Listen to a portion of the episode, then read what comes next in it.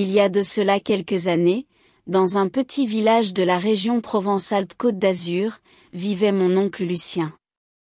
Il était un personnage estival avec une barbe robuste teintée de poils blancs et un sourire qui débordait de contes intéressants. Lucien a toujours été une personne intrépide. Il vivait seul dans une vieille maison de pierre, située au pied d'une colline verdoyante.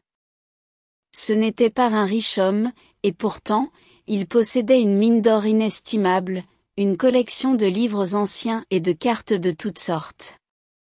Il avait passé une grande partie de sa vie à recueillir ces trésors.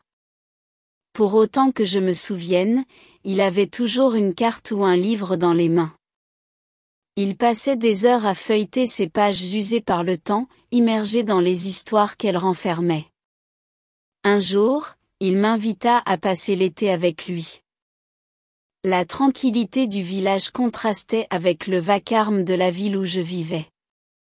Mon oncle m'a tendu une carte centenaire. C'était une carte très détaillée d'une île inconnue et exotique, bordée de points mystérieux. Durant tout l'été, nous avons exploré cette carte, traçant des itinéraires à partir des indications inscrites sur la carte, comme si nous explorions nous-mêmes cette île, plongeant dans les forêts de jungle, découvrant des trésors cachés, et affronter les dangers indescriptibles.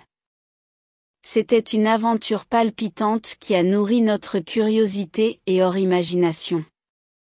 Chaque carte, chaque livre nous menait à une nouvelle aventure. Les récits de ces anciens voyageurs étaient comme des gravures vivantes qui s'animaient sous nos yeux. Mon oncle Lucien avait un talent pour raconter des histoires, une passion qui l'a tenu en vie à travers les années. L'été que j'ai passé avec mon oncle a été un des souvenirs les plus chers que je garde de mon enfance.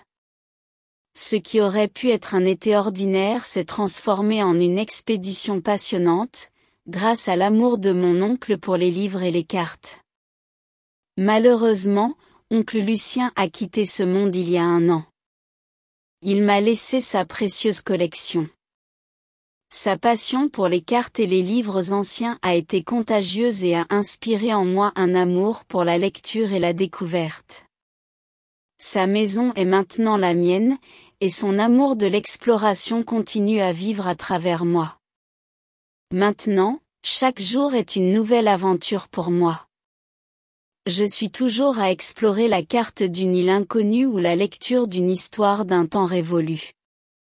Comme mon oncle Lucien, je suis devenu un gardien de l'histoire, et je me rends compte que ce n'était pas seulement une collection qu'il m'avait laissée, mais un héritage précieux.